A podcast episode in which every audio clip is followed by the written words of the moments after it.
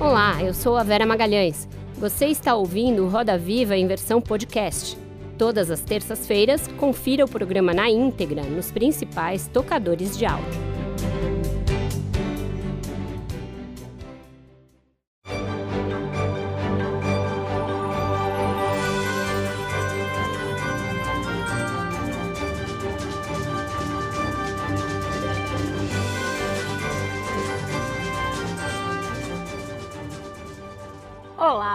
Noite. O Roda Viva começa agora ao vivo para todo o Brasil pela TV Cultura e emissoras afiliadas. Também é possível assistir o programa em qualquer lugar do mundo por meio das nossas plataformas digitais. Os brancos não nos conhecem, seus olhos nunca nos viram, seus ouvidos não entendem as nossas falas. Essa dura constatação é do xamã Davi Copenal Yanomami e vem sendo repetida por ele com algumas variações há algumas décadas. Em janeiro deste ano, essas palavras se mostraram em toda a sua crueza quando o Brasil se deparou com o tamanho da tragédia humanitária na terra indígena Yanomami. Apesar de diversos alertas, reportagens, documentários, decisões do Supremo Tribunal Federal, ainda assim, a grande maioria do povo brasileiro não sabia do que se passava ali. Como que isso é possível? E como fazer com que os direitos dos povos indígenas sejam vistos e respeitados não apenas em momentos de situações extremas. A nossa entrevistada de hoje milita por isso durante toda a sua vida. Filha de pais analfabetos, ela saiu de casa muito cedo para trabalhar, aos 10 anos, e contra todas as expectativas, contra todas as adversidades, se formou na universidade, ganhou o um mundo como ativista das causas indígenas e ambientais e encontrou na política o espaço para amplificar a sua voz e a do seu povo. Eleita deputada federal por São Paulo, se licenciou do mandato para aceitar o convite do presidente Lula e ser a primeira ministra dos povos indígenas no Brasil. Para falar sobre as primeiras ações da pasta, as primeiras para conter também o genocídio Yanomami, combater as violações dos direitos dos povos originários e implementar políticas voltadas aos direitos indígenas, recebemos pela primeira vez aqui no Centro do Roda Viva, neste mês de março em que estamos entrevistando apenas mulheres, a ministra dos Povos Indígenas, Sônia Guajajara. Sônia Boni de Souza Silva Santos nasceu na terra indígena Araribóia, no Maranhão, em 1974. Aos 10 anos, foi estudar na cidade de Imperatriz e trabalhou em casas de família em troca de moradia. Aos 15, recebeu ajuda da Fundação Nacional do Índio, a FUNAI, para cursar o ensino médio em Minas Gerais. Voltou ao Maranhão e se graduou em letras, em enfermagem e fez pós-graduação em educação especial. Em 2018, foi a primeira indígena a compor uma chapa presidencial no Brasil como candidata a vice de Guilherme Boulos. Em maio do ano passado, foi eleita pela revista Time como uma das 100 pessoas mais influentes do mundo e nas eleições de 2022 teve mais de 150 mil votos, sendo eleita deputada federal por São Paulo. Sônia, que acrescentou o nome da comunidade Guajajara, é coordenadora executiva da Articulação dos Povos Indígenas do Brasil e integrante do Conselho da Iniciativa Interreligiosa pelas Florestas Tropicais do Brasil, uma iniciativa do Programa das Nações Unidas para o Meio Ambiente. Para entrevistar a ministra Sônia Guajajara, nós convidamos Letícia Leite, repórter colaboradora na plataforma Suma Uma, Jornalismo no Centro do Mundo. Rubens Valente, jornalista da Agência Pública de Jornalismo Investigativo. Helena Corezomaé, repórter do portal Primeira Página em Mato Grosso. Luana Genot, diretora executiva do Instituto Identidades do Brasil, o, IDB, o IDBR.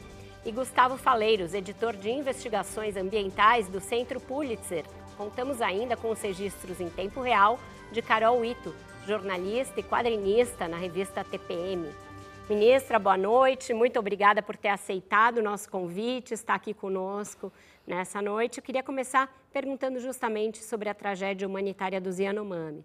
Passados quase dois meses da decretação da emergência na terra indígena Yanomami, o que, que é possível dizer que a gente conseguiu de avanços e, principalmente, como tornar essas políticas que estão sendo deslocadas para lá, políticas públicas que haviam sido é, praticamente encerradas, torná-las permanentes.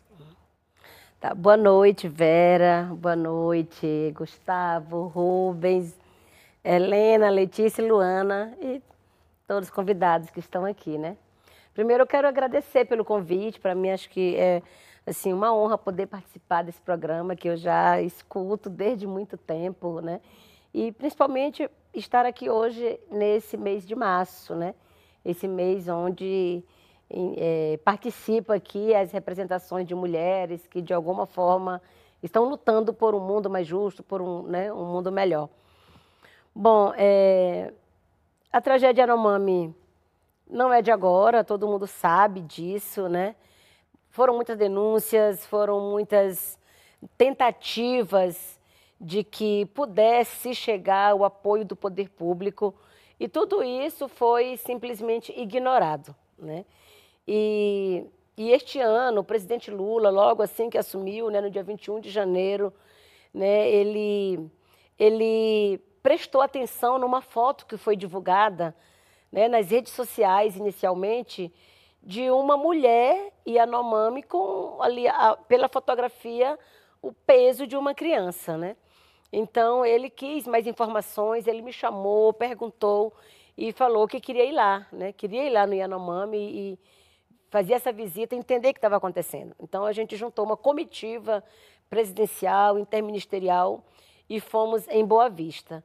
E ali o retrato do território Yanomami foi a visita à CASAI, que é a Casa de Apoio à Saúde Indígena, né, que faz parte da estrutura da, da Secretaria Especial de Saúde Indígena. Né? Então, ali, eh, nós encontramos mais de 700 indígenas Yanomami dentro da CASAI, né, num espaço que poderia acomodar 300 pessoas. Né? Então, aí foi né, é, visibilizada essa situação da desnutrição, que parecia ser o problema do povo Yanomami. Né? Só que, é, quando você vai investigar, você vê que o problema não é somente a desassistência de saúde.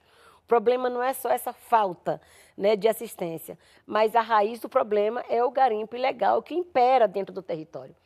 Então, para se resolver a questão da saúde, tem que se resolver primeiro né, a questão dos invasores, retirar os invasores. Então, foi uma. Nós, nós é, decretamos ali né, essa situação de emergência e ações compartilhadas com oito ministérios, para que a gente pudesse, né? É, o Ministério da Saúde atuar diretamente, e logo a ministra Nízia é, convocou uma Força Nacional do SUS, né, Força Nacional de Saúde, para fazer o atendimento. O Ministério da Justiça e Segurança Pública né, já acionou a Polícia Rodoviária Federal, a Polícia Federal, a Força Nacional, para que pudesse já pensar essas ações de retirada dos invasores. Né?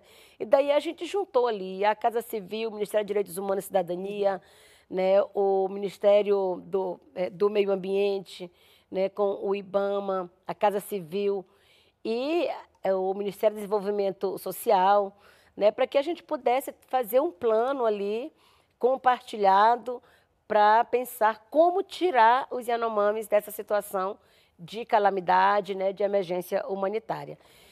Não é uma situação fácil, não é uma situação simples. O território indígena né, é um território que tem suas complexidades, dificuldade de acesso. Né? As pistas de pouso ali não conseguem receber avião de grande porte, como na base Surucucu ali, que a gente precisava ali urgentemente né, de uma pista que pudesse comportar um avião de grande porte, inclusive para levar os equipamentos e a estrutura para montar um hospital de campanha, como assim foi determinado logo no início. Né?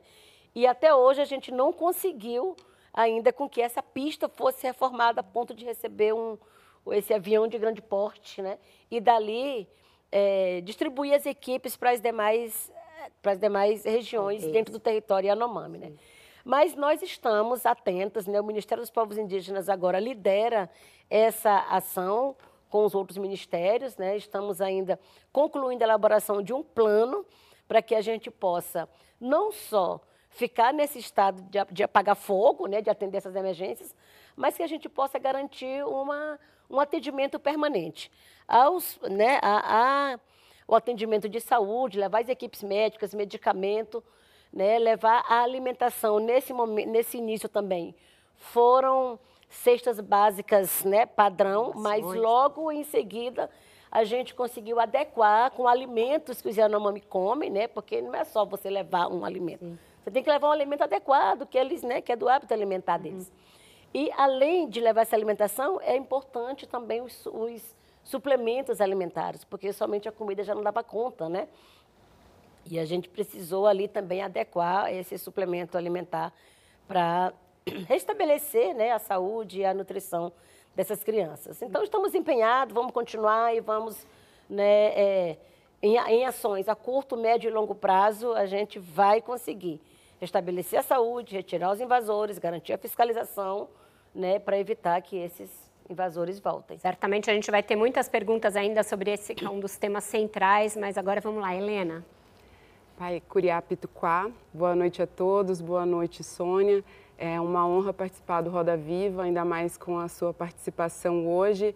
E eu vejo você como ministra e passa um filme na minha cabeça.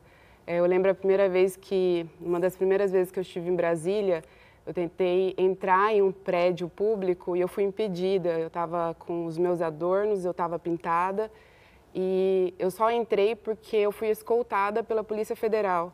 E eu só queria utilizar o banheiro e o caixa eletrônico. E ver você hoje como ministra, isso é muito significativo para todos os povos indígenas.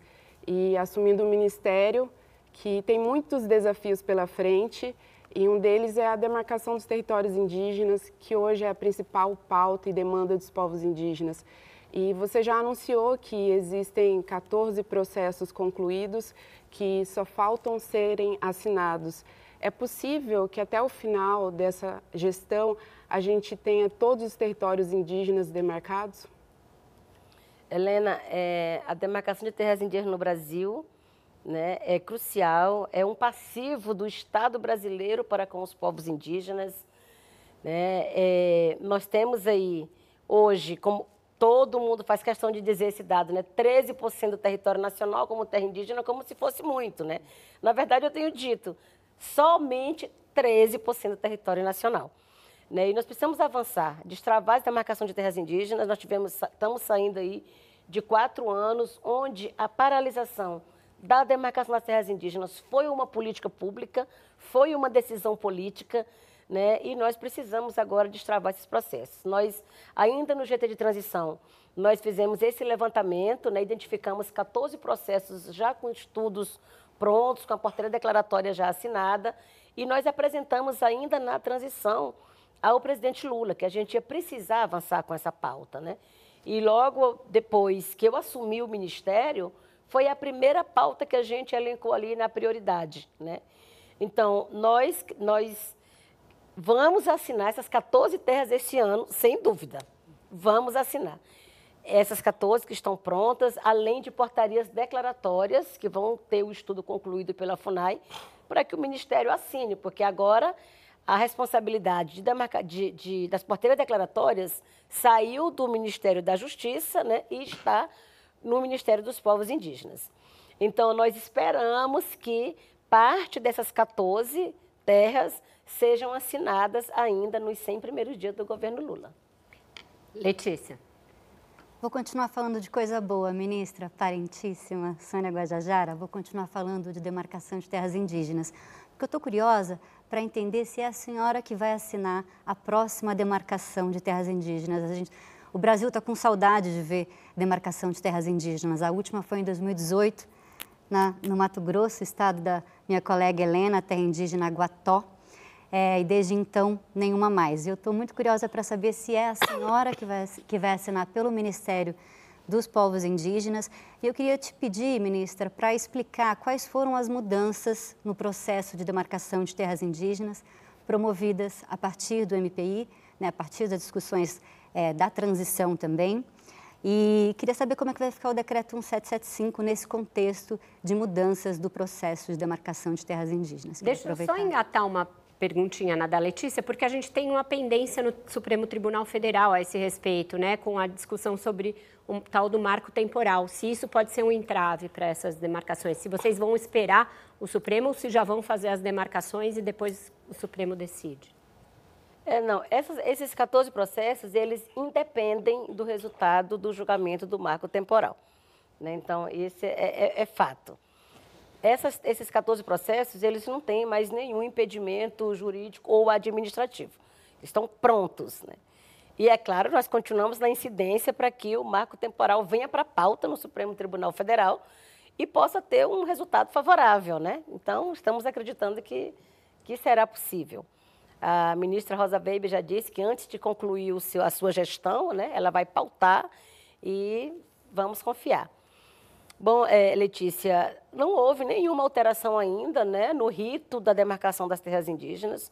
O decreto 1775 ele permanece como estava, né, o que é apenas uma mudança interna de transferência dessa responsabilidade, dessa atribuição do Ministério da Justiça para o Ministério dos Povos Indígenas. Portanto, certamente eu serei, né, é, serei eu que vai assinar as próximas portarias declaratórias, porque você sabe que o processo, o processo demarcatório ele tem algumas etapas. Né? A FUNAI faz o estudo de identificação e delimitação, o estudo antropológico, e depois, agora, né, o Ministério dos Povos Indígenas assina a portaria declaratória, devolve para a FUNAI fazer a demarcação física, que é para colocar os marcos ali nos limites, né? E depois ele volta para que a gente encaminhe para a Casa Civil. Então, esse rito continuou o mesmo, né? Não mudou, não vai mudar e eu vou assinar. Olha só. Luana. Ministra, eu quero aproveitar, justamente a gente está falando aqui sobre demarcação de terras, e muitas vezes nos seus discursos a senhora também fala sobre aldear a política né, em todos os níveis. E eu acredito muito que a questão da demarcação está muito conectada com maior participação política indígena né, em todos os níveis. E eu queria saber um pouco, né, a senhora, como foi a primeira mulher indígena deputada federal, é, queria saber um pouco como a senhora enxerga os próximos passos para a gente poder ter mais representatividade indígena nas várias esferas da política, né? entendendo que a gente teve é, alguns, algumas políticas, né, alguns políticos dizendo sobre a dificuldade de recrutar indígenas e negros para posições políticas, como tem sido também o seu processo nesse recrutamento, não só para sua pasta, mas também transversalmente, é, puxando ali os outros ministérios para também colocar mais pessoas indígenas ali nas suas, nos seus postos de trabalho. Sim, Luana, é, o Aldeara Política foi uma, uma iniciativa, né, o, o ano passado, no, no âmbito do acampamento Terra Livre. O acampamento Terra Livre é considerado já a maior assembleia dos povos indígenas do Brasil e a maior mobilização indígena do mundo. Então, ano passado, o acampamento Terra Livre teve como tema principal retomando o Brasil, demarcar territórios e aldear a política, entendendo que é, a demarcação de terras indígenas continua sendo a, a pauta prioritária dos povos indígenas, né? E para isso é importante que tenha representações indígenas nos espaços de tomada de decisão. Exatamente. Por isso que a gente fez né, aí essa sequência, demarcar territórios e aldear a política, porque se não tiver pessoas ali que compreendam, que, que venham né, dessa necessidade de viver num território, né, de ter ali a sua identidade preservada a partir do território, né, podem até Podemos até ter aliados, como sempre tivemos, parceiros, mas sendo um de nós nesses espaços, né, é uma voz muito mais legítima. Né? Então, nós decidimos aldear a política, lançando candidaturas né, para as eleições né, é, federal ano passado, com candidaturas para deputados estaduais, federais, Senado. E além né, de 2018, quando a gente tomou a decisão de que era importante participar do processo eleitoral, quando eu fui candidata em 2018 ali, né, com o Guilherme Boulos pelo PSOL. E aí a gente resolveu agora fortalecer essa ideia, né? Então, aldear a política, não só com a presença, não só com as candidaturas, mas com uma articulação, com um fortalecimento para que a gente pudesse ter apresentações eleitas. Então, por essas candidaturas, tivemos eu e a Célia Chacriabá, eleitas deputadas federais, né? Eu aqui em São Paulo, aproveito para agradecer todo mundo de São Paulo que me apoiou aqui, que me acolheu, e a Célia Chacriabá em Minas Gerais. Né? Então, nós decidimos conjuntamente que eu aceitaria ir para o Ministério e a bancada do COCAR, né, como a gente assim chamou, pudesse estar no Legislativo e no Executivo e, de uma forma articulada, a gente pudesse fortalecer essa presença, essa participação de mais mulheres indígenas. E no Ministério, hoje, quem compõe o alto escalão, as secretarias, as diretorias, né, são mulheres. E assim a gente quer é, apoiar, né, motivar para que outras mulheres também possam chegar nesses espaços. Acho que o importante não é só ter o primeiro ministério, o importante não é que eu seja a primeira ministra, mas o importante é que se abra caminhos aí para que outras mulheres consigam dar continuidade né, nessa representação. E aqui, por coincidência, os homens ficaram para o final. Rubens, diga lá. Muito bem. É, boa noite, ministra. É, ministra, eu queria retomar o tema Yanomami. A senhora mencionou a dificuldade da pista de Surucucu, cuja reforma é a atribuição das Forças Armadas. Né? Além disso, as Forças Armadas se recusaram a corrigir 46 pistas de pouso que foram solicitadas pela a presidente da FUNAI, Joênia Wapichana, né? havia solicitado. Esse é o tema do atendimento à saúde, né, que está comprometido por esse esforço do transporte. Paralelo a isso, há o combate ao garimpo, que a senhora apontou como a raiz de tudo, a raiz do problema. No combate ao garimpo, nós temos equipes da FUNAI, vinculadas ao seu ministério, do IBAMA e da Força Nacional, em campo, ocupando, reocupando a terra Yanomami. No entanto, as Forças Armadas e a Polícia Federal fazem ações episódicas, entram e saem e não instalam bases de combate ao garimpo. A senhora acha que as Forças Armadas e a Polícia Federal elas estão respondendo à altura de uma emergência que, que é a emergência sanitária Yanomami? É, Rubens, né, essa situação já foi identificada por nós também, né? E, e por isso a gente está agora concluindo esse plano, né, para que seja um, um plano concreto, com ações que vão continuar acontecendo. Né? O presidente Lula tem é, assim, assumido né, até esse comando de dizer que não pode parar, que também não vai sossegar enquanto não for retirado todos os invasores. Né? É, ele tem dado esse comando também para o Ministério da Defesa de buscar os recursos necessários, o orçamento necessário para garantir essas ações. Então, nós vamos agora né, concluir esse nosso plano, que vai ser liderado pelo Ministério dos Povos Indígenas, em conjunto com esses ministérios, né, e nós vamos ali reforçar, reforçar essas equipes em campo né, e reforçar essas ações. Se a gente começou, nós vamos ter que, que concluir essa desintrusão dos garimpeiros no território Yanomami. E além de, de, de concluir essa desintrusão, a gente precisa cuidar também daquelas outras saídas né, que os garimpeiros estão indo para outras áreas. A gente sabe que isso também é um problema. E não vai adiantar só transferir um problema de um lugar para o outro, né? A gente vai ter que combater ali no Yanomami e evitar que eles se espalhem e se instalem em outros territórios. Gustavo. Boa noite, ministra. Um prazer estar aqui com você no, no Roda Viva. Vou continuar falando sobre essas medidas da crise.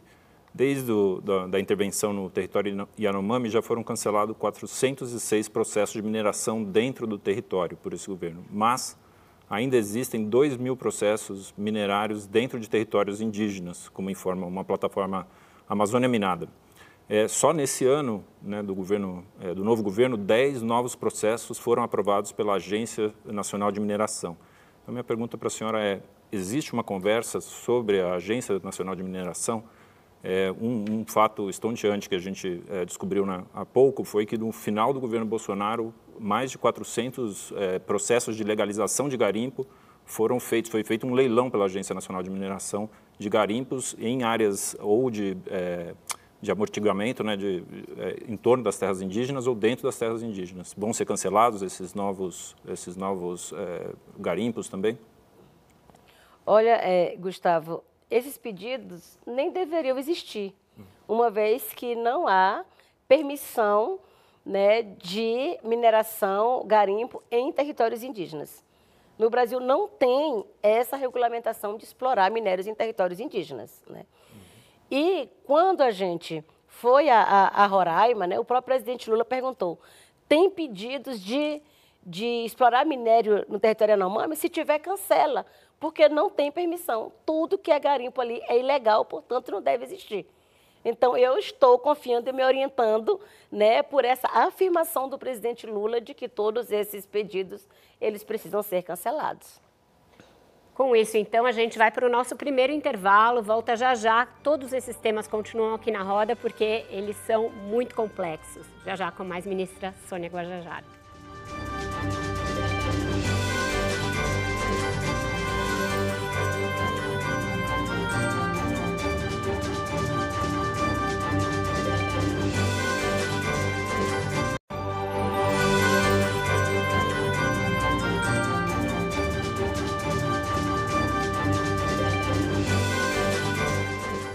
Nós estamos de volta com Roda Viva, que hoje recebe a ministra Sônia Guajajara. É, muita gente comentando nas redes sociais que a gente teria citado que ela foi a primeira deputada. Se houve isso, não foi, a gente sabe. Primeira deputada federal indígena, mulher, foi a hoje presidente da FUNAI, Joênia Wapichana. Elas trabalham juntas, inclusive. Não tem controvérsia quanto a isso. Ministra, queria começar, continuar aqui no tema que o Gustavo e o Rubens trouxeram. Porque no início do governo, o GSI, Gabinete de Segurança Institucional, já no governo Lula, já sob o comando do general G. Dias, acabou endossando, junto ao Supremo Tribunal Federal, uma posição do governo Bolsonaro, dando aval para uma pesquisa com minério de ouro numa área contígua à terra indígena Yanomami. A senhora criticou isso na época e disse que isso estava em desalinho com a política é, do, do governo. Quem vai arbitrar quando houver essas é, controvérsias. E quem vai dizer para os militares que está sob nova direção e tem uma nova linha nessa questão? Olha, eu acho que a gente está dizendo isso todo dia. eu faço questão também de ficar lembrando, né? Porque se é ilegal, todo mundo tem que combater, e em especial o governo, né? E hoje eu, como ministra né, de, desse governo, a gente tem essa obrigação de evitar qualquer ilegalidade. E aí, nesse caso, eles tinham referendado a decisão anterior do governo Bolsonaro. A senhora criticou. Houve uma nova, um novo posicionamento junto ao Supremo, retirando essa, esse aval do governo? É, olha, é, o presidente Lula solicitou, ele solicitou, inclusive, da, da, da Agência Nacional de Mineração, né, essas informações. Nós, enquanto Ministério, também estamos solicitando agora, porque eu quero ver essa essa lista de quem que está solicitando, uhum. né? Antes de ser ministra, eu, eu já vinha fazendo conversas, inclusive com algumas mineradoras que estavam com esses requerimentos e a gente vinha pedindo né, essa suspensão. E é importante que a gente saiba né, quem são essas mineradoras que insistentemente tentam minerar em territórios indígenas e, inclusive, eles, eles também pressionam o Congresso Nacional para que o, o PL 191, né, que é o que autoriza a mineração em terras indígenas, seja aprovado. E aí nós vamos continuar, né, insistentemente lutando para que esse PL não venha ser aprovado, porque vai legalizar, vai acabar com o problema, vai parar de destruir, né? Vai parar de, de destruir o meio ambiente? Não vai, né? Então, é, nós continuamos defendendo que o mundo hoje né, urge pela proteção da biodiversidade, do meio ambiente, e nós não podemos legalizar essa destruição. Certo, está aberta a roda, Gustavo. Eu, eu, queria dar o um segmento nessa, nessa pergunta, ministra, porque tem um, um problema complexo que é o, o apoio de algumas, algumas é, comunidades indígenas a, ao garimpo, e inclusive num pleito de legalização em alguns lugares. Existe um diálogo com comunidades, como lidar com essa questão de talvez algumas comunidades indígenas ou algumas lideranças estejam apoiando o garimpo? Qual é o, o nível da conversa hoje, o status da conversa? É, de fato, tem essa tem essas pessoas, né, alguma liderança que, que apoiam o, o garimpo, né, mas nós temos trabalhado para conversar né, e chegar no, no entendimento que nós sabemos bem os prejuízos do garimpo, né? A gente conhece bem as consequências. O mundo inteiro sabe e não tem uma, uma, uma amostra maior do que o que está acontecendo hoje no território Yanomami, dos prejuízos que o garimpo deixa, né? O garimpo só deixa doenças, né, alcoolismo, prostituição, fome, destruição ambiental. Então, nós temos que, que, que defender aquilo que a gente acredita, né? Então, eu acredito, o movimento indígena acredita, os povos indígenas acreditam que o garimpo não deixa benefícios dentro dos territórios. Né? E a gente acredita porque é uma realidade, né? a gente está vendo isso. Então, não tem por que a gente defender essa exploração de minérios dentro dos territórios indígenas. Né? Quem, qual o indígena hoje que a gente pode citar que se deu bem né, fazendo essa exploração em parceria com esses garimpeiros? Né? Não tem. Então, eu acho que a gente né, não pode simplesmente dizer que vai apoiar. A gente precisa estabelecer um diálogo para que a gente possa ter ali essa compreensão né, desses prejuízos. Obrigado. Meninas, Letícia. Helena, diga. Ministra, dando, dando continuidade ao tema levantado pelo Gustavo em relação ao apoio de indígenas em produções no território, mas fugindo do garimpo, é, em Mato Grosso nós temos o caso dos parecis, que desenvolve no seu território o cultivo de grãos, como milho, soja. Eles estão atuando há 20 anos, num mais ou menos 19 mil hectares. E eles falam que isso foi fundamental na época para combater realmente a fome e garantir emprego e renda dentro do território. Como o Ministério vai atuar em relação a populações indígenas que queiram desenvolver esse tipo de plantio no território e que já estejam desenvolvendo? É, Helena, assim, eu jamais vou contestar alguma atividade que esteja dando certo para um determinado povo e que seja praticada de forma legal e sustentável. Acho que esses são os pontos que a gente precisa preservar, né? É, no Brasil, nós somos 305 povos diferentes, presentes em todos os estados brasileiros, inclusive no Distrito Federal. Então, não tem um modelo único, né? não tem um padrão único de plantio, de plantação, de agricultura. Né? Nós temos 305 povos, cada um tem seu jeito de produzir, cada um tem as suas realidades regionais, né? E aí nós vamos apoiar iniciativas praticadas pelos indígenas, né? Estamos discutindo já até um programa de apoio e fortalecimento à produção indígena sustentável legal. E a gente sabe hoje que é, a Constituição Federal tem ali né, um artigo que garante o usufruto exclusivo dos povos indígenas. Né? Então, se há uma atividade praticada pelos indígenas sustentável, né, está dentro da Constituição. Se está em cooperação com terceiros, que outros, né, é, mesmo cooperativas que venham explorar os territórios indígenas, está ilegal. Né? Então, nós temos também que entender... Mesmo se for de comum acordo. Mesmo que for de comum acordo, é ilegal, porque a Constituição é clara, né? A Constituição Federal dá o direito ao usufruto exclusivo dos povos indígenas sobre os territórios que tradicionalmente ocupam, né? Então, nós temos que pensar também sobre essa vertente da escala, porque os povos indígenas, né, é, os agricultores, né, a, sua, a sua forma de agricultura né, sempre foi em pequena escala, né, e, e isso está dentro do que é permitido. Né? Em alta escala, nós temos que, que continuar pensando no que nós estamos vivendo hoje. Né? Hoje nós estamos vivendo uma crise climática absurda e causada, inclusive, por essa produção em grande escala pode ser do médio, do grande produtor, né? mas que eles precisam também se adequar, precisam se adaptar, né? para que a gente não siga é, promovendo né? toda essa crise climática que o mundo hoje todo já sente. Né? Então, acho que tem formas e formas, tem alternativas. Nós temos que fortalecer a agricultura familiar, a agroecologia, essa agricultura sustentável, que seja praticada por indígenas, né, por comunidades tradicionais, né, mas desde que não prejudique os modos de vida e nem o meio ambiente. Rubens. Ministra, 570 crianças morreram no território Anomami de causas evitáveis, como diarreia, malária e fome, no governo Bolsonaro, nos quatro anos. O governo é, Lula decretou essa situação de emergência sanitária aliada à, à retirada dos garimpeiros. Nós temos informação de que há setores da terra ainda dominados pelo garimpo, como Chitei, Romoshi, Hakoma, Waikaz. É, ministra, ainda estão morrendo Yanomamis hoje? O socorro chegou a todos os Yanomami no território ou não? Não chegou, Rubens. Infelizmente, não chegou.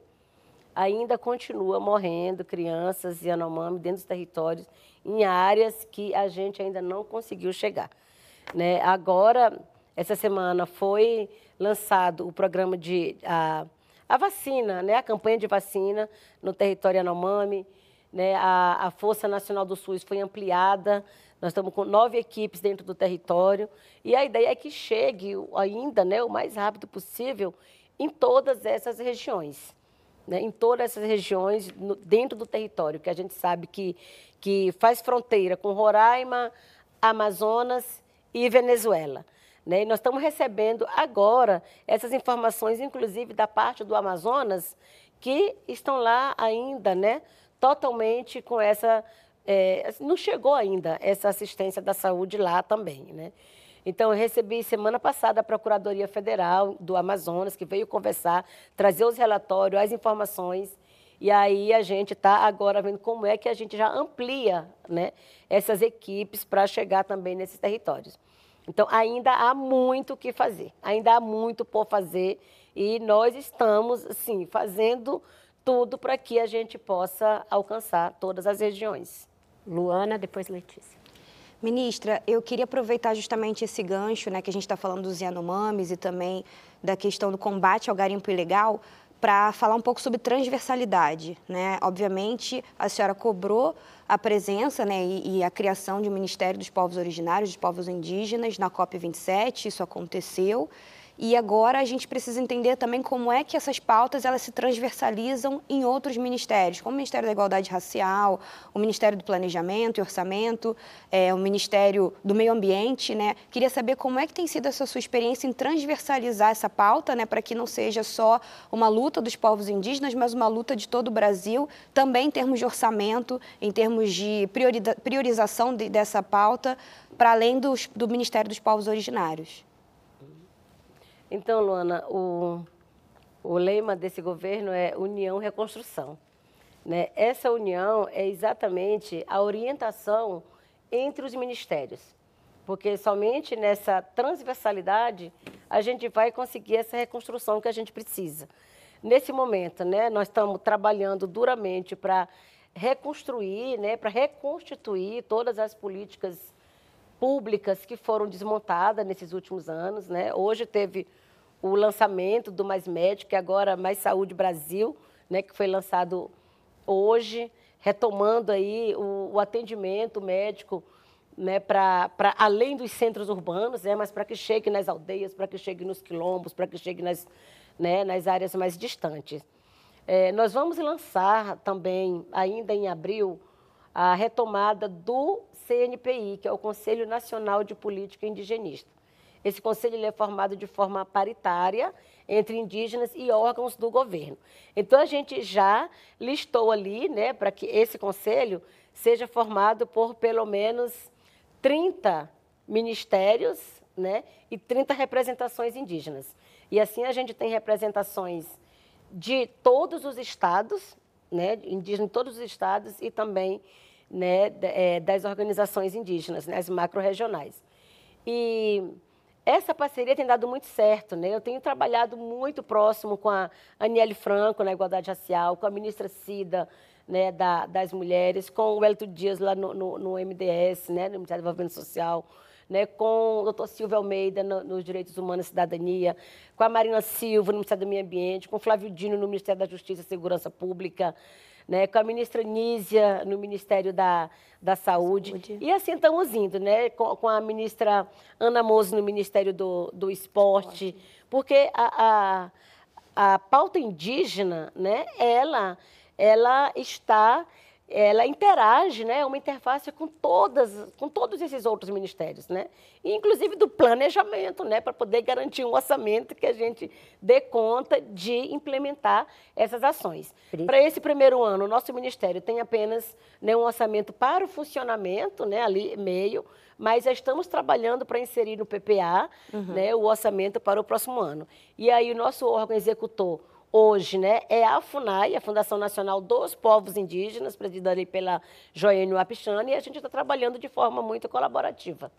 Letícia. Obrigada. Ministra, eu quero falar de outro ponto que também certamente vai precisar de diálogo interministerial.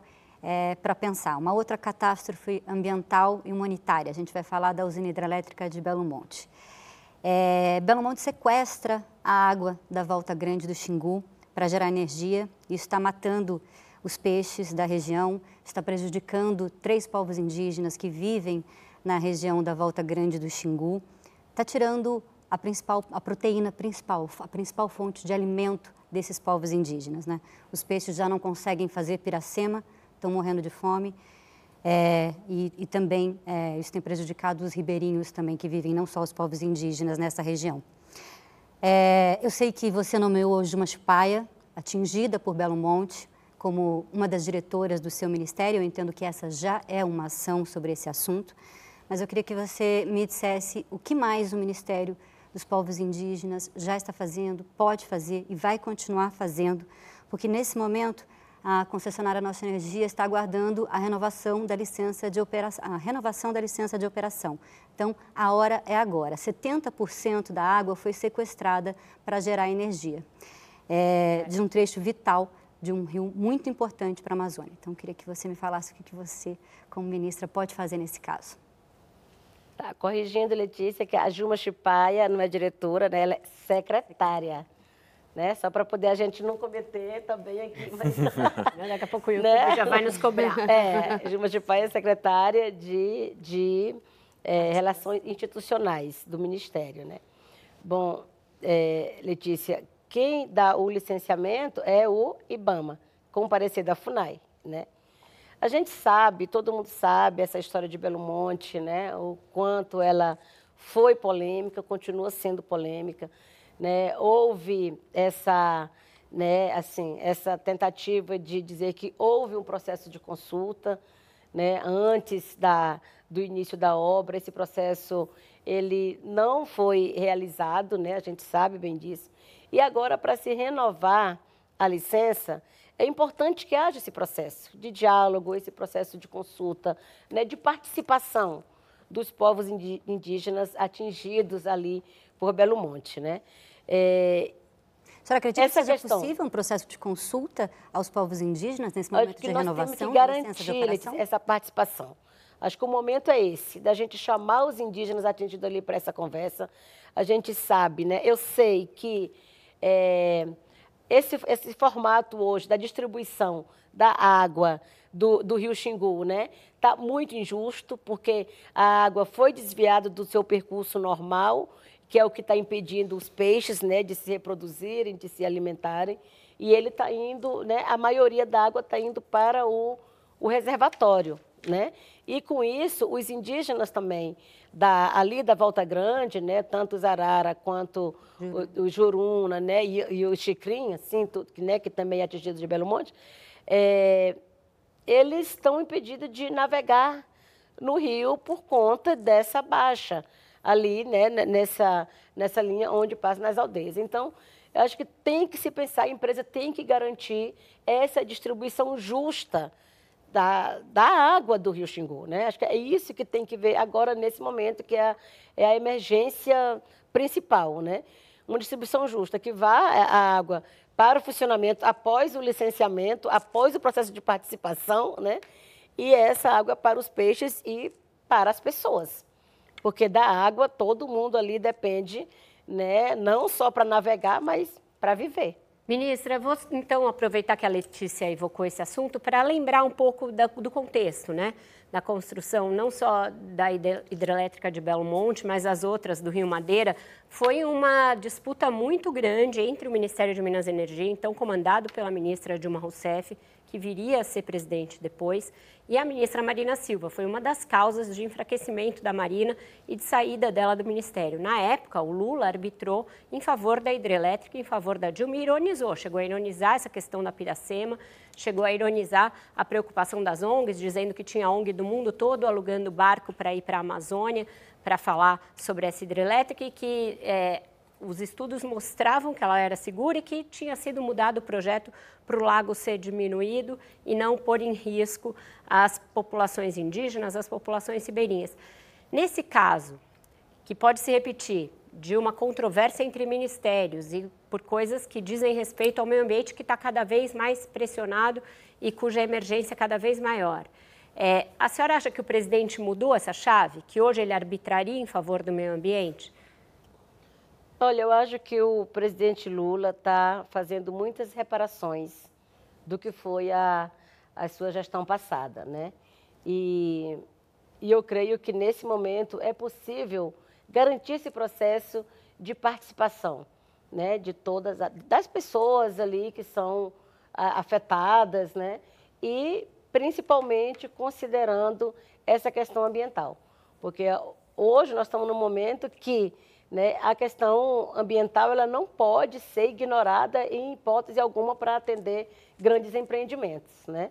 Então acho que tudo é isso, é olhar, né, garantir a participação, os estudos adequados, né, e impedir qualquer que seja né, hoje o desmatamento para empreendimentos, a destruição do meio ambiente ou mesmo é, usar as águas, né, os rios, somente para atender essas obras. Acho que nós temos que, que pensar muito agora e acho que o presidente Lula ele está muito atento a essas questões, ele tem falado bastante né, sobre isso, sobre esse equilíbrio ambiental e acho que ele tem feito boas reparações e está consciente. Cabe mais uma antes, digamos. Eu acho que eu tenho um segmento sobre essa questão, sobre dois projetos específicos, a Ferro Grão, Mato Grosso, e a BR-319, que liga Porto Velho a Manaus. Especificamente essa, esse último caso da BR, né, por muitos anos, durante o governo Temer, a obra ficou parada com esse argumento de que a FUNAI não emitia um parecer sobre o impacto da obra sobre os povos indígenas, sobre as terras indígenas no entorno da rodovia. Esse projeto preocupa a senhora? E se ele preocupa, qual vai ser a posição que a senhora vai tomar com relação ao asfaltamento da rodovia Porto Velho-Manaus? Olha, os indígenas de lá vieram agora até aqui, inclusive, conversar na FUNAI né, sobre, esse, sobre essa estrada, né, sobre essa BR. E, e o que eu tenho falado é isso, né? Eu acho que tem que envolver as pessoas tem que envolver as pessoas que serão afetadas, que serão atingidas, porque esse processo de consulta, né, ele precisa acontecer. E os indígenas estão dispostos né, a estabelecer esse diálogo. Então, acho que tudo perpassa por esse processo de participação. Mais uma, diga, Luana.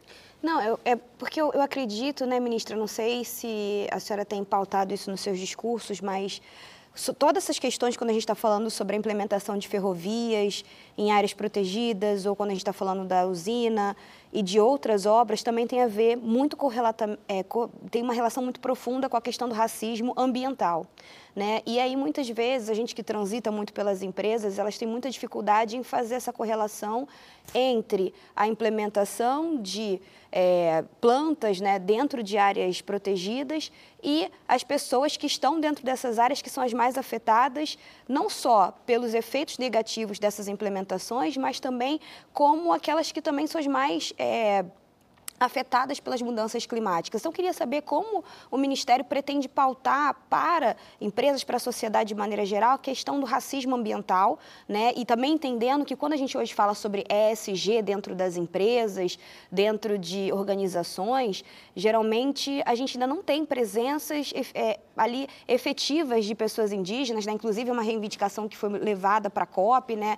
Da gente ter mais participação indígena nesses espaços, até para que essas pautas do racismo ambiental ambiental, tanto em relação a territórios aldeados, quanto em relação a favelas, periferias, onde também há uma população indígena ali presente, sejam cada vez mais colocadas. Como o Ministério pretende pautar a questão do racismo ambiental? É, Luana, acho que o, a, a sociedade, né, a humanidade, precisa também virar uma chave, né, que é essa questão da, da consciência mesmo, da própria forma de ocupação e as pessoas indígenas ou da periferia, né, que moram às margens, assim, ninguém não está lá por, por, opção, né? Estão lá por falta de alternativa, estão lá por falta de, de apoio, falta de dinheiro, de ter uma casa num bairro nobre, né? E embora não seja essa a vontade nem do indígena, nem de, de, do, né, de um quilombola ou quem está na periferia, mas acho que todas as pessoas precisam ter essas condições suficientes né, para viver bem, para morar bem. Né? E o racismo ambiental, infelizmente, assim, ele acontece tanto quanto o racismo estrutural, que ainda é tão presente nas nossas instituições, né? E, infelizmente, indígenas, pessoas pretas, pobres, sempre são as mais, mais atingidas, né? E eu não sei, coincidência ou não, né? Nós estamos no mesmo prédio ali do Ministério. Eu, indígena, a Aniele da Igualdade Racial, a Cida das Mulheres, né? Então a gente está próximo e nós temos discutido, temos falado um pouco, né? Como que a gente vai pensar uma política pública, né? Ali conjunta até para que a gente possa é, garantir esse respeito aos modos de vida, garantir essas condições, garantir uma melhor estrutura, né? E a gente combater, né? Porque nós, nós que nós indígenas, por exemplo, né? A gente preserva a biodiversidade, a gente protege nosso território, protege o meio ambiente. Nós somos os primeiros mais impactados pelas mudanças climáticas. Né? Exatamente. Né? Nós somos os mais impactados, né, de, de todas as formas, pela violência, pelo racismo ambiental, porque a gente está ali na nossa terra, a gente não quer sair dali. Se há um desabamento, a gente quer só afastar um pouquinho, né? Porque ali é o nosso lugar. Sim. Então, assim, é preciso pensar macro, né? E é preciso que haja realmente assim uma nova consciência nas pessoas, nos órgãos, no governo, né? Assim, para que a gente possa ir provocando uma mudança na sociedade, né?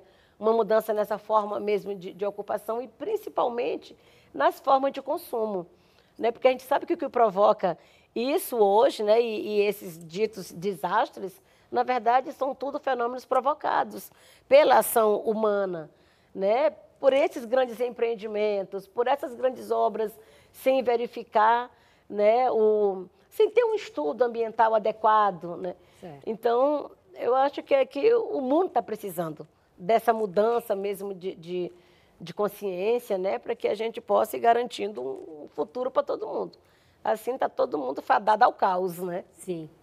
Com isso, então, a gente encerra o segundo bloco, vai para mais um breve intervalo e volta já já com a ministra Sônia Guajajara.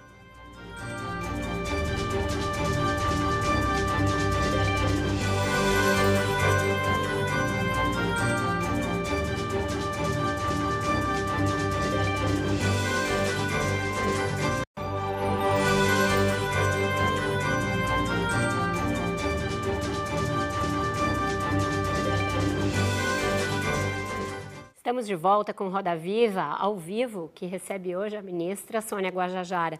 Ministra, a gente estava falando aqui da dificuldade né, de desentranhamento da, do, do, crime organizado na Amazônia. A senhora mesma lembrou que não se restringe à aldeia Yanomami. A gente tem aí na terra indígena Yanomami, a gente tem também questões na eh, terra indígena Raposa Serra do Sol, ali no Vale do Javari, onde houve, inclusive, os assassinatos do Bruno e do Dom Phillips. É, essas regiões, elas estão, estão de que maneira sendo monitoradas pelo Ministério e qual é o grau de reação e resistência do crime organizado, que também se espraia para madeira, para pesca ilegal, para é, agricultura ilegal naquelas regiões?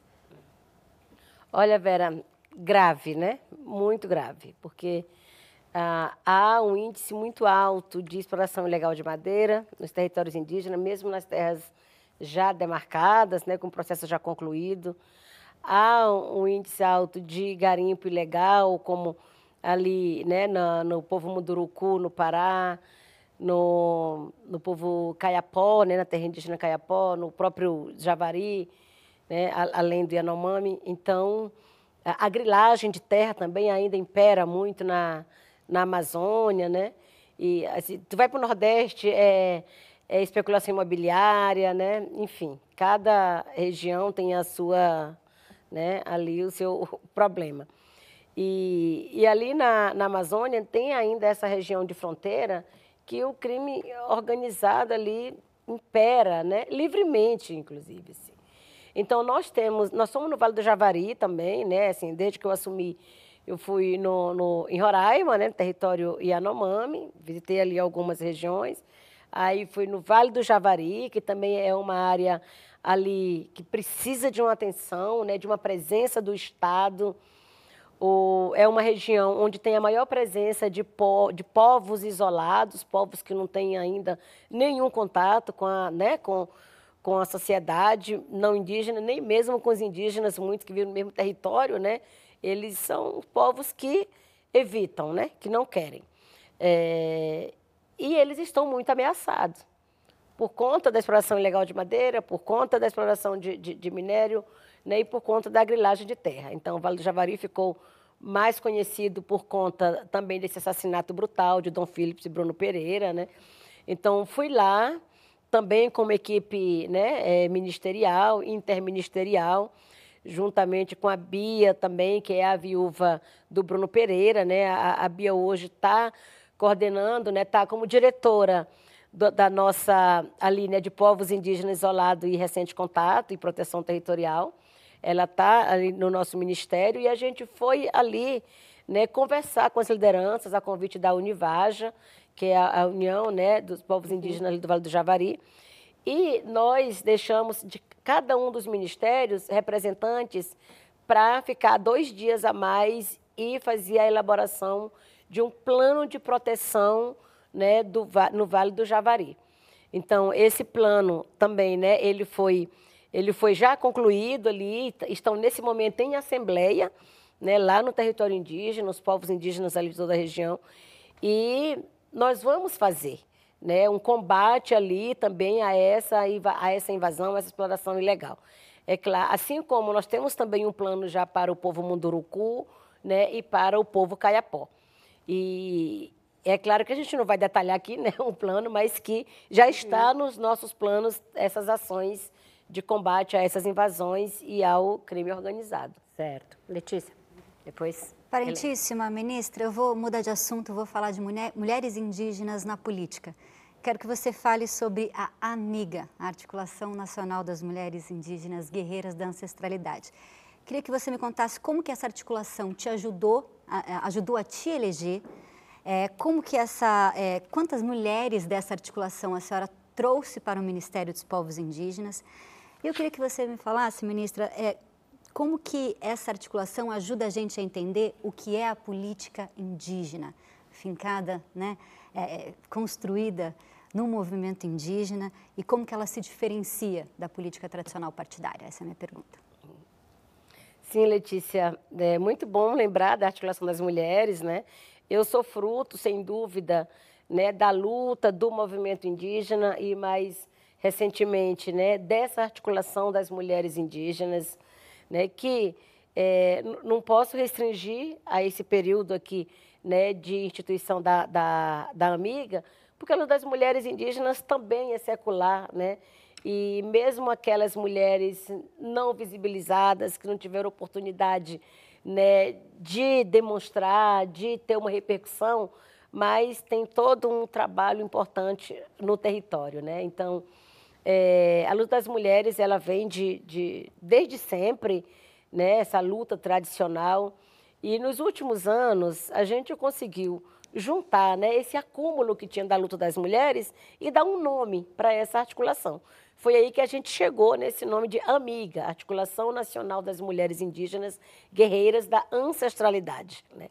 Então, a gente sempre participou ali no acampamento Terra Livre, um meio turno que, que era dado para nós, né? ou uma noite que a gente discutia no paralelo para poder trazer nossas questões. E daí a gente começou a pautar no acampamento Terra Livre né, é, um dia para as mulheres, um dia para fazer nossas assembleias. E aí, em 2019, no acampamento, a gente decidiu fazer a primeira marcha das mulheres indígenas. Né?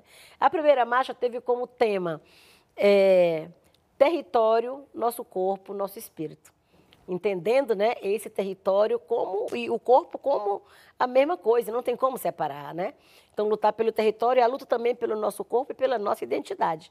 Então, 2019, essa marcha, logo após a minha candidatura em 2018, né? A vice-presidência junto com o Guilherme. 2021, a gente realizou a segunda marcha, que teve como tema Mulheres Originárias Reflorestando Mentes para a Cura da Terra. E na segunda marcha, a gente entendeu que era importante a gente entrar nos processos de disputa eleitoral. E a gente tinha que fortalecer essa, essa presença das mulheres. Então, acho que a luta fortalece, a luta empodera, a luta te abre caminhos, né? Então, hoje nós temos o Ministério fruto dessa mobilização, dessas articulações do movimento indígena. Né? Nós temos a bancada do COCA eleita, né? hoje também fruto dessa articulação, mesmo em 2018, quando a deputada Joênia foi eleita né, para o Congresso Nacional, foi também já uma decisão do movimento indígena de que aquele ano a gente ia né, avançar com as candidaturas.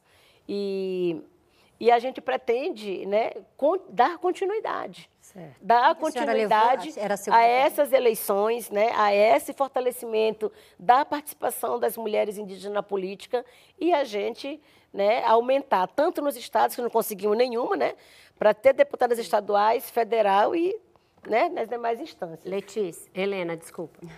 Ministra, você teve em visita no final de semana em Mato Grosso do Sul é, e lá visitou uma comunidade que esteve recentemente em conflito e anunciou é, a criação de um GT, um grupo de trabalho interministerial, para tentar resolver o problema. Lá muitas lideranças reclamaram das forças policiais do Estado e você começou um diálogo ali com o governo do Estado também. Você acha que foi dado aí o primeiro passo para resolver os conflitos em Mato Grosso do Sul?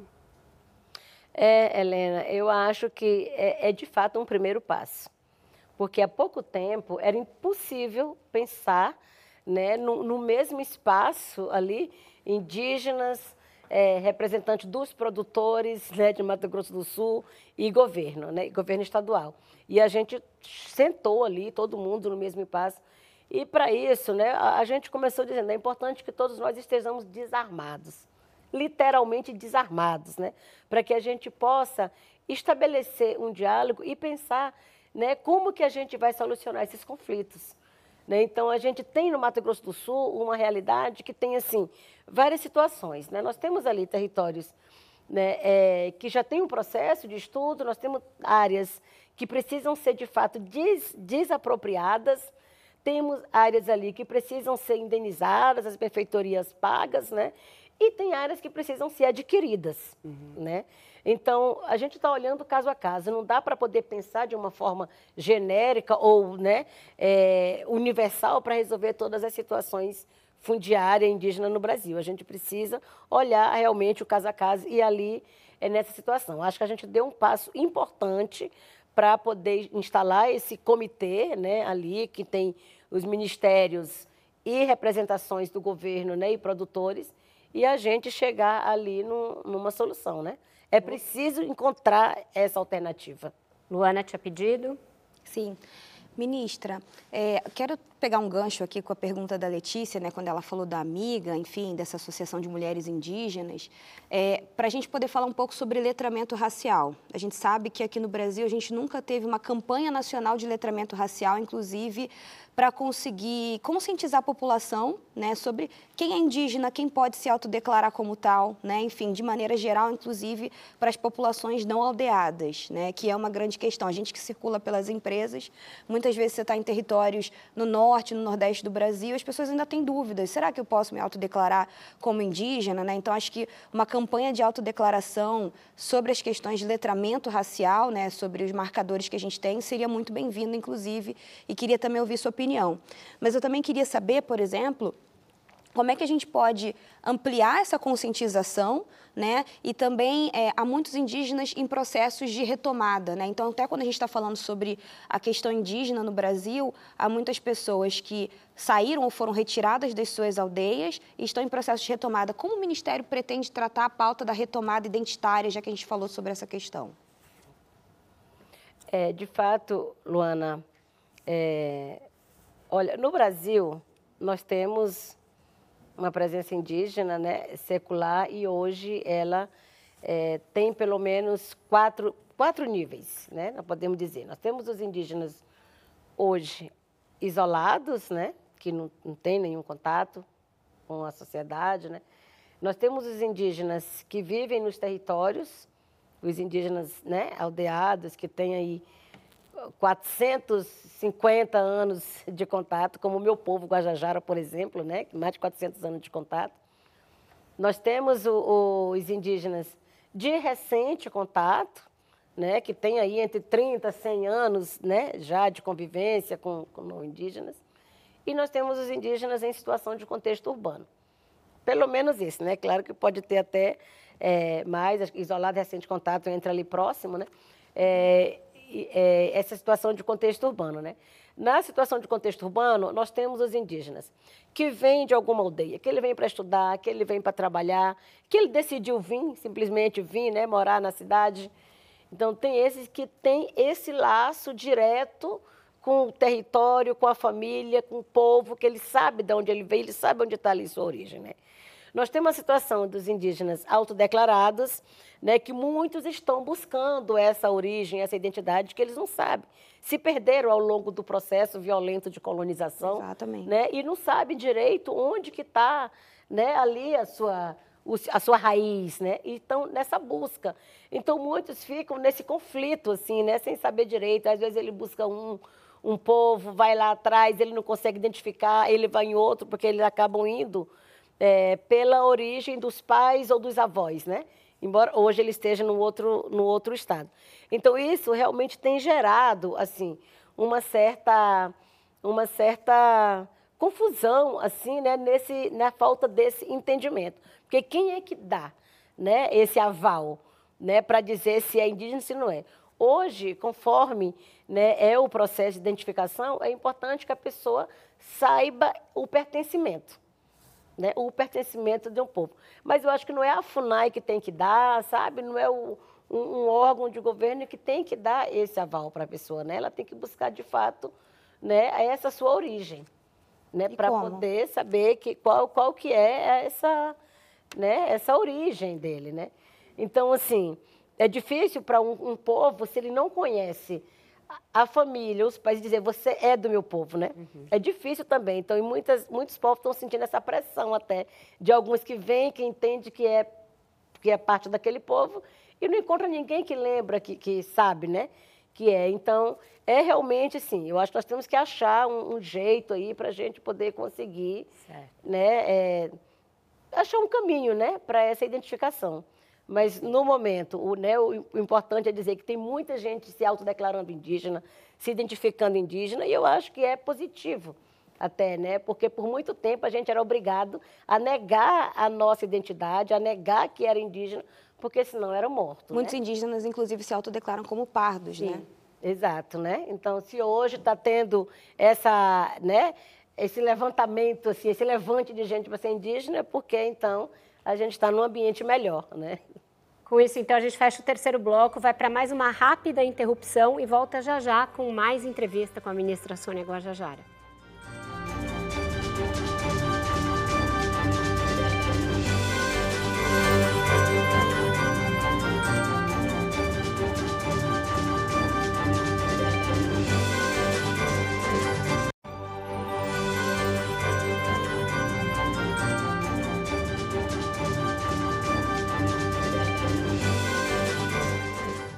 Estamos de volta com Roda Viva quem vai perguntar agora para a ministra Sônia Guajajara é o Rubens Valente. Ministra, é, no ano passado a população brasileira elegeu um congresso com vários setores é, francamente reacionários, né? É, que defendem interesses minerários, garimpeiros, ruralistas, militares, evangélicos, etc. É, e a senhora vem do movimento indígena e é a primeira ministra indígena então, pessoalmente, eu gostaria de ouvi-la. Como é lidar com essas forças do atraso? Como é que a senhora lida? Como é que a senhora dialoga ou ainda não, não há diálogo por enquanto? Olha, eu acho que eu estou ficando boazinha, sabe? Porque eu acho que é importante um diálogo, seja com, né, com que ponto de vista for, porque é, a gente precisa trazer também né, esses que pensam diferentes para conversar, para poder e, escutar e muitas das vezes aprender. Né? E acho que no momento que a gente está hoje, né, de, de, de tanta injustiça social, de injustiça ambiental, climática né, e todas essas crises, a gente não tem que pensar somente numa ideologia, naquilo que eu acredito, naquilo que eu. Né? Assim, naquilo que eu vivo, naquilo que eu penso que, que é verdade. Nós temos que pensar no que realmente hoje interessa né, para a gente viver. Né? Nós estamos numa, num, num, num mundo assim, onde a, a ganância para atender o capitalismo, né, por meio da exploração do, do meio ambiente, da biodiversidade, é tão grande que você não pensa no futuro. Né? Então, todas essas forças reacionárias, né, essas forças conservadoras, assim, eu acho que eles também precisam de escutar, né, desse momento de escuta, para pensar no que, que eles estão fazendo hoje, né, no que, que eles estão defendendo hoje, que pode prejudicar, inclusive, o seu próprio futuro. Né? Então, eu tenho pensado muito nisso, sim, de, de, de abrir para o diálogo, abrir as conversas, né? e a gente ir tentando provocar essa consciência mais humanitária, mais solidária, né, mais ambiental, ecológica no mundo, né? E a gente precisa começar do lugar que a gente está, né? Hum. Se hoje, então, eu estou no, no, no, governo, eu preciso conversar com meus pares. No Congresso, né, é, não estou exercendo a minha, né, o meu mandato, deputada federal, mas eu acho que assim, é possível, porque eu estou recebendo muito parlamentar também ali de partidos diferentes no meu gabinete. Certo. Então, estou aproveitando esses momentos para a gente ir também fazendo essas trocas. Gustavo. Obrigado. Ministra, um pouco antes da gente começar aqui, a gente estava falando do seu encontro com o Leonardo DiCaprio. E isso me fez pensar muito na sua carreira anterior, né? É, antes de ser ministra, a senhora sempre foi uma voz muito ativa em levar o problema dos povos indígenas é, para públicos do, exteriores, né? Para o mundo todo. Minha pergunta é, neste momento, como ministra, qual é o seu trabalho para trabalhar nos fóruns internacionais? Você está trabalhando com Itamaraty, penso principalmente no, nos acordos entre o Mercosul e a União Europeia, por exemplo. A União Europeia recentemente passou uma lei com muitas né, é, salvaguardas para proteger o meio ambiente, mas não toca no tema de é, povos indígenas. Então, há uma conversa, por exemplo, com a União Europeia, ou os fóruns do clima é um outro, é um outro fórum que me vem à mente, internacional, e que me, eu gostaria de saber se a senhora está buscando influência. Eu vou presidir uma comissão no Mercosul. Olha. Já, já, viu? Já estou nas articulações para que eu possa acompanhar, né? não só acompanhar, mas participar diretamente né, desses espaços do Mercosul. Continuo com o diálogo com a União Europeia, inclusive era para eu ir agora né, para a Bélgica, né, e aí ia encontrar com parlamentares. Não foi possível a minha ida, né? mas continuo participando dos fóruns permanentes da ONU. Vou agora, em abril, participar da Assembleia Geral das Nações Unidas, né? E é importante a gente manter esse espaço de participação também no âmbito internacional. Muitas decisões que afetam diretamente aqui são tomadas por lá também, né? Então a gente vai manter sim, né, essas essa participação. Nessa questão do Mercosul, ministra, houve recentemente uma visita do presidente Lula à Argentina e ele defendeu, é, inclusive, que o BNDES financie o gasoduto é, que vai ser construído ali na região da Patagônia, que tem uma forte oposição dos povos originários patagônicos. É, como é que a senhora vê essa contradição possível aí de se defender internamente? Uma política voltada para o respeito e para a é, preservação dos povos indígenas, dos seus territórios, e no plano externo apoiar um projeto que tem oposição dos povos originários da Argentina. É, de fato, essa contradição não, não pode acontecer, né? Aquilo que eu vivo, que eu penso, que eu faço, precisa valer, né? Independente das fronteiras. E o, os povos indígenas da Argentina, inclusive, eu, eu encontrei antes, né? Agora, depois de ministra, ainda não. Mas a gente quer, inclusive, formar esse, esse coletivo indígena também com o Mercosul, aqui na região do Mercosul, porque com a bacia amazônica a gente já tem, uhum. né, no âmbito da COICA. E agora que a gente né, tem conversado para a gente ter esse, essa articulação indígena, né, para a gente também discutir todos esses empreendimentos, né, todas essas iniciativas que impactam diretamente os povos indígenas, né?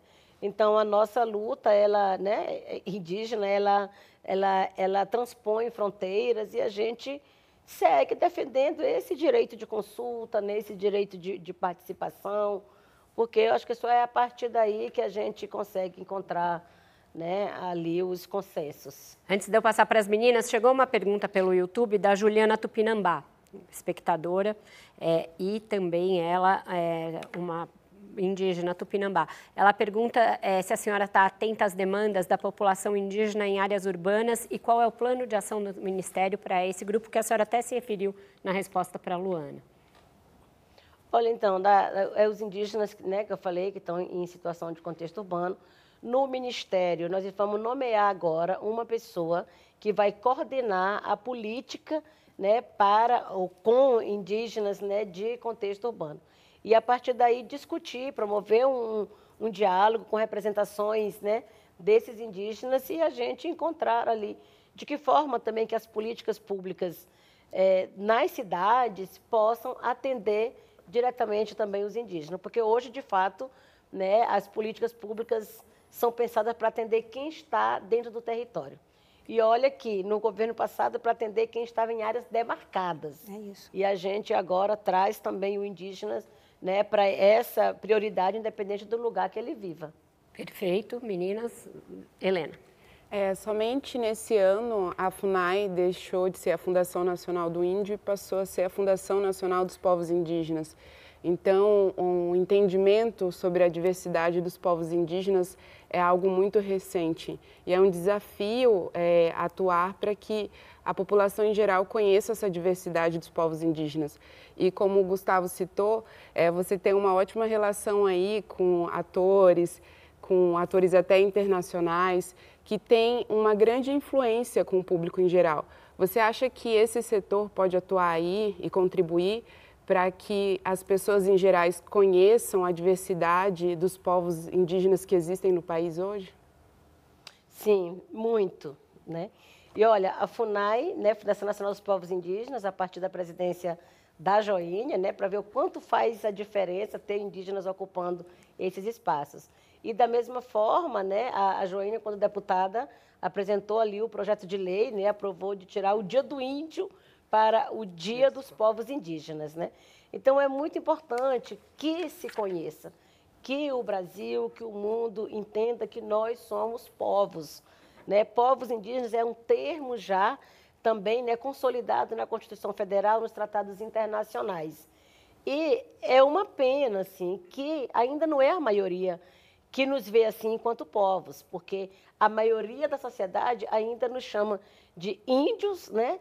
E de uma forma até pejorativa e depreciativa, né? Chegando a ser até racista, o jeito que as pessoas tratam, né? E é muito importante que as pessoas entendam que nós temos costumes, culturas, né? É, tradições diferentes. E esse contato com artistas, né? Ou da música, ou da né, da, da televisão, artistas plásticos, assim, todas essas, né, é, essas categorias de artistas, tem sido fundamental para a gente amplificar esse entendimento, porque eles acabam alcançando né, um público que comumente a gente não consegue alcançar somente por nossas vias. Né? Então, tem sido fundamental essa aproximação, esse contato, esse diálogo com esse mundo artístico. Luana. É, eu queria pegar um gancho na pergunta da Helena, né, para saber um pouco mais sobre como educar a sociedade de maneira geral sobre as questões dos povos indígenas, né? Porque as, quando a gente vai nas escolas, por exemplo, ainda há um tratamento muito estereotipado. Agora, em abril, a gente vai ter o Abril Indígena, né? Em maio, a gente tem o Prêmio Sim Igualdade Racial, que a gente reconhece lideranças indígenas, negras, atuantes na pauta antirracista também. E aí a gente entende que é super importante educar a sociedade. Né? Eu tenho uma filha pequena, por exemplo, e ainda é muito comum em sala de aula falar sobre o Dia dos Índios, cantar musiquinhas antigas. E a gente percebe que é necessário levar esse movimento para a sala de aula e para a sociedade de maneira geral. Para além dessa articulação com os artistas, está prevista algum tipo de é, é, iniciativa para além do Abril Indígena para pautar isso ao longo do ano dentro da sala de aula para a sociedade de modo geral?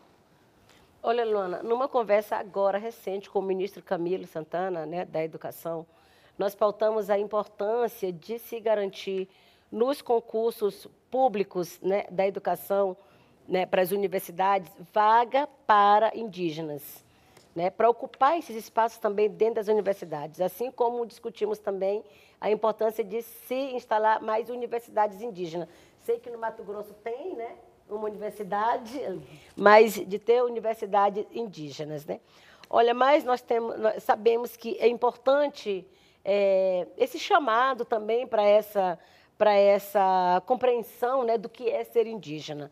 E uma coisa que eu tenho falado muito já há três anos, é a partir até do que a gente lançou na segunda marcha, né, é, Mulheres Originárias Reflorestando Mentes para a Cura da Terra, eu tenho falado muito da necessidade do reflorestar mentes. Uhum. Né? Esse reflorestar das ideias, o reflorestar do pensamento, o reflorestar dos corações das pessoas, porque se você refloresta o seu pensamento, a sua consciência, a gente refloresta né, também as relações e os territórios.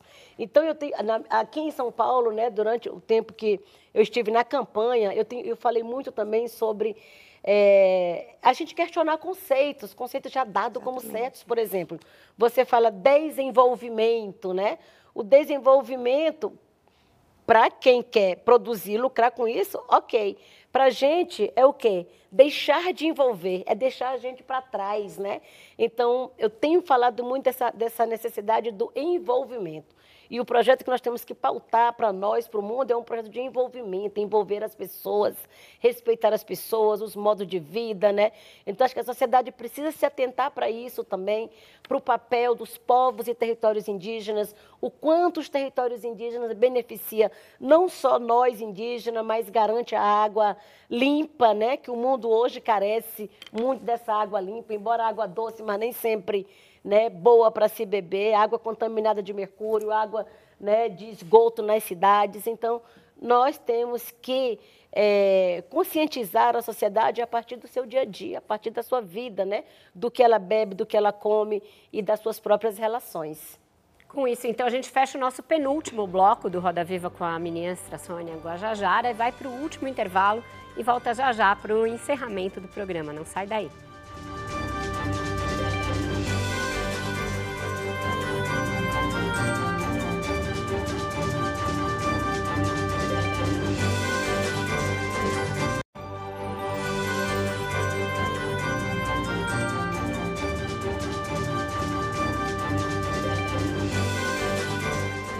Estamos de volta com o Roda Viva, que hoje recebe a ministra Sônia Guajajara. Ministra, a gente estava falando aqui da bancada indígena no Congresso, bancada do COCAR, como a senhora disse que foi apelidada, e ela é pouco numerosa, e além disso, ela tem divergências internas. A gente teve a eleição esse ano da deputada Silvia Wayampi, do Amapá, que é do PL, que é também militar e que defende uma série de pautas que vão na contramão do que a maioria do movimento indígena mais progressista defende. A senhora respondeu ao Rubens que precisa ampliar o diálogo, inclusive com essas forças mais conservadoras. Eu queria saber como o Ministério vai lidar com essas dissidências que existem entre os próprios povos indígenas e como a senhora vê é, essa chegada ao Congresso de uma deputada alçada pelo bolsonarismo que, pelo senso comum geral, fez tão mal aos povos indígenas. É, é, Vera, né? Nós, é, eu, a Célia Chacriabá, a gente tem conversado muito e nós vamos continuar ali articulando, né? E ela apresentando no Congresso os projetos de lei que interessam a maioria dos povos indígenas, né? Então, a maioria dos povos indígenas não concorda com a mineração nos territórios, né? não concorda com é, o, o agronegócio em grande escala, né? Que impactam os territórios indígenas. Eu acho que isso não só a gente, mas né, é, é uma questão mesmo de consciência. Né? Eu acho que tudo tem que estar dentro daquilo que é permitido. Né? E nós vamos sim abrir, conversar, né, os diálogos, tentar estabelecer consenso. Naquilo que não for consenso, cada um vai seguir acreditando, defendendo o que acredita. Né? Silvia é, é sim contrária às pautas do movimento indígena, né? Ela é sim contrária, né? Inclusive à demarcação das terras indígenas. Então, com, quanto a isso, a gente vai ser oposição sempre. E a senhora acredita que vai ter maioria do governo é, para se contrapor, por exemplo, à bancada da bala, à bancada ruralista, numa série de projetos que estão lá, tanto no Senado como na Câmara, que impactam diretamente o meio ambiente e os povos indígenas? Olha, o próprio governo está empenhado nessa articulação com o Congresso, né?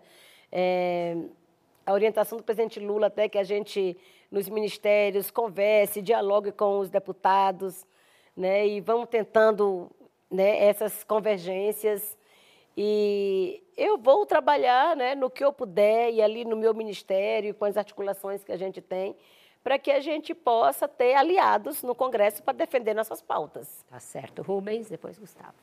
Ministra, no ano passado, o INESC e a INA né, divulgaram um estudo chamado Fundação Anti-Indígena, que analisou a nova FUNAI do governo Bolsonaro, chegou à conclusão de que havia um desmonte generalizado e apontou que havia apenas 1.700 servidores efetivos, porém 2.300 cargos vagos. Né? E, ao mesmo tempo, muitos servidores reclamam da dificuldade de andar armado numa terra onde há crime organizado, facções criminosas, pela legislação atual, eles não têm autorização legal para andar armados, a menos que, a menos que consigam o porte por conta própria. Né? É, a, nesse momento, os servidores iniciaram um trabalho para o plano de carreiras indígena. Né? A senhora concorda com esse plano e qual é o futuro da FUNAI? Como é que a senhora visualiza? O que, que vai ser feito a respeito disso? Plano de carreira dos servidores, dos servidores. servidora da FUNAI. Né? Isso, né? isso. Indígenas ou não. Isso, isso. Bom, e no Ministério nós temos já encaminhado né, esse plano de carreira junto ao Ministério da Gestão e Inovação, para que a gente possa atualizar né, é, o, o, plano dos servidores e servidoras da FUNAI. Então, esse é um primeiro ponto. Está totalmente defasado mesmo. Precisa de ter mais pessoas, né, mais servidores. Encaminhamos também esse pedido para um concurso público ainda esse ano, para a gente recompor os servidores da FUNAI. E estamos junto ao Ministério da Justiça discutindo também né, assim, a, o poder de polícia para os servidores que atuam com a fiscalização. Eu acho que também não é pensar que todos os servidores da FUNAI vão ter o direito a usar arma, né? Não, mas aqueles que estão nas áreas de fronteiras, nas áreas de conflitos e que atuam né, com a fiscalização. Então, enquanto Ministério, nós estamos já também atuando né, para que a gente possa é, melhorar né, esse plano de cargos carreiras né, dos servidores e garantir esse poder de polícia. Assim como também estamos buscando essas articulações, parcerias para para a gente reformar as coordenações regionais da FUNAI, aquelas que estão precisando, e principalmente as BAPs, né, e a, as, as bases de proteção etnoambiental. Gustavo. Ministra, hoje em dia se fala muito em bioeconomia, em reformar a economia, também tem se falado muito sobre como os povos indígenas vão ajudar na luta contra a mudança climática. Às vezes fica parecendo que a responsabilidade está muito sobre os indígenas em salvar o mundo, são os guardiões da floresta e ao mesmo tempo não tem a, a, a voz nos fóruns, como eu estava falando, nos fóruns internacionais. Queria perguntar, já que a gente está no último bloco, qual é a sua visão de futuro? Depois de quatro anos nesse ministério, o que, que poderia ser realmente a contribuição talvez os povos indígenas para o mundo ou para o Brasil? O que a senhora tem como visão? Um presidente indígena, por exemplo, seria o caso? Olha, quem sabe, né? Mas olha, Gustavo, nós somos hoje, nós indígenas, nós representamos 5% da população mundial. Né? 5%. E a gente protege 82% da biodiversidade ainda viva no mundo, né? No Brasil, nós somos menos que 1% da população né, brasileira. Mas olha só, é, se esses territórios estão ameaçados, essa biodiversidade toda está ameaçada. Né? Se a biodiversidade está ameaçada, a humanidade está em risco. Né?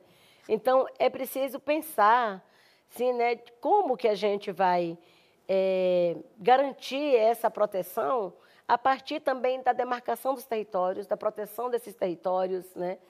E entendendo que nós indígenas protegemos 82% da biodiversidade viva no mundo hoje, mas nós somos mais afetados, né, por todo esse modelo desenvolvimentista, né?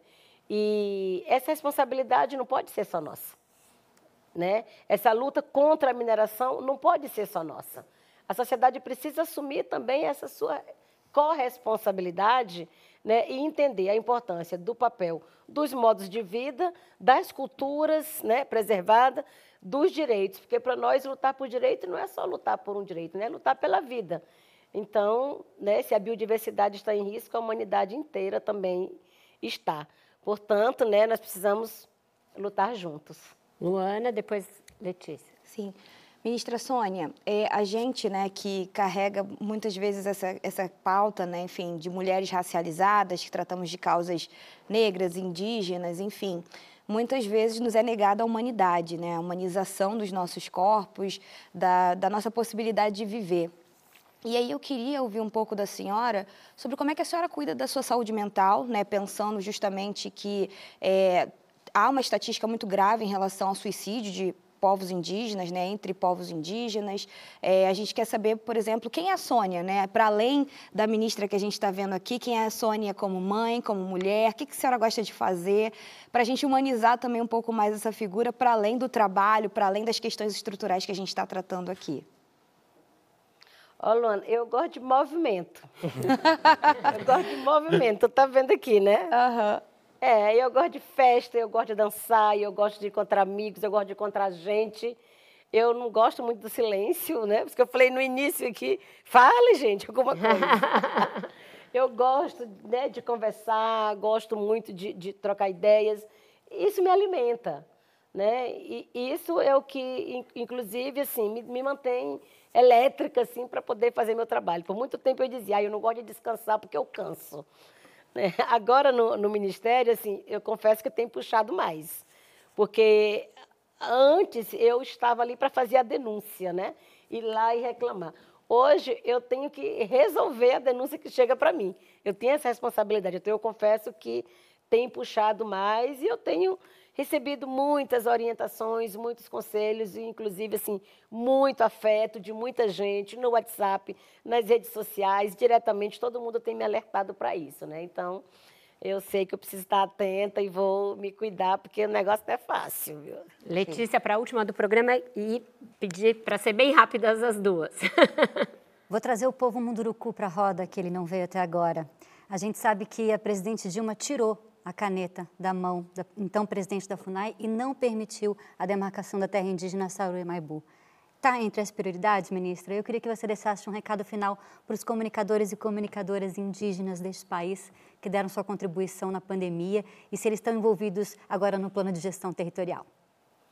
Olha, Sairema está, sim, na prioridade, das, na, na, lista né, das terras para ter a, a portaria declaratória assinada, né? Pedimos agora mesmo esse atualização desse mapeamento. Encontrei com a Alessandra Munduruku no aeroporto, inclusive indo para para o Por fórum, né? Não, para a Conferência Nacional da Água em Nova York, né? E falamos exatamente desse tema e a gente sabe da importância, né? Que é ali a, avançar, né? Uma etapa mais no, no território Munduruku. E os comunicadores e comunicadoras indígenas, inclusive hoje mesmo falei que a gente quer realizar um encontro com esses comunicadores e comunicadoras em Brasília, que tem feito assim um, um diferencial gigante, né? Na pandemia foi um instrumento de denúncia, né? Foi um instrumento que garantiu, inclusive, né? Esse, essa proteção dos povos.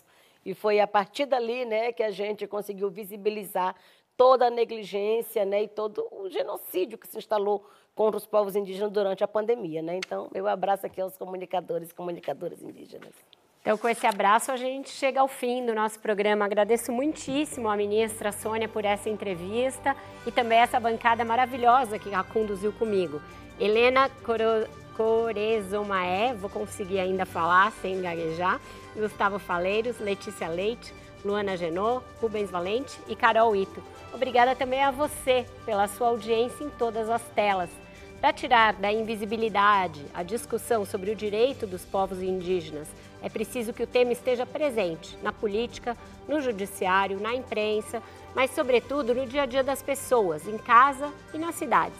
Eu convido você a visitar o nosso canal no YouTube, o canal do Roda, e assistir e rever outras muitas entrevistas importantes que a gente tem feito sobre essa questão, tendo essa questão no centro como os programas com o Ailton Krenak, com a Tchai e o Almir Suruí, com o Beto Marubo, com o Sebastião Salgado e com o Sidney Possuelo, para citar só alguns dos mais recentes. Na semana que vem, encerrando o Março das Mulheres no Roda Viva, a gente vai receber aqui a escritora que mais vende livros no Brasil, e é uma mulher. É a mineira Carla Madeira. Eu espero você na segunda-feira, às 10 da noite. Até lá!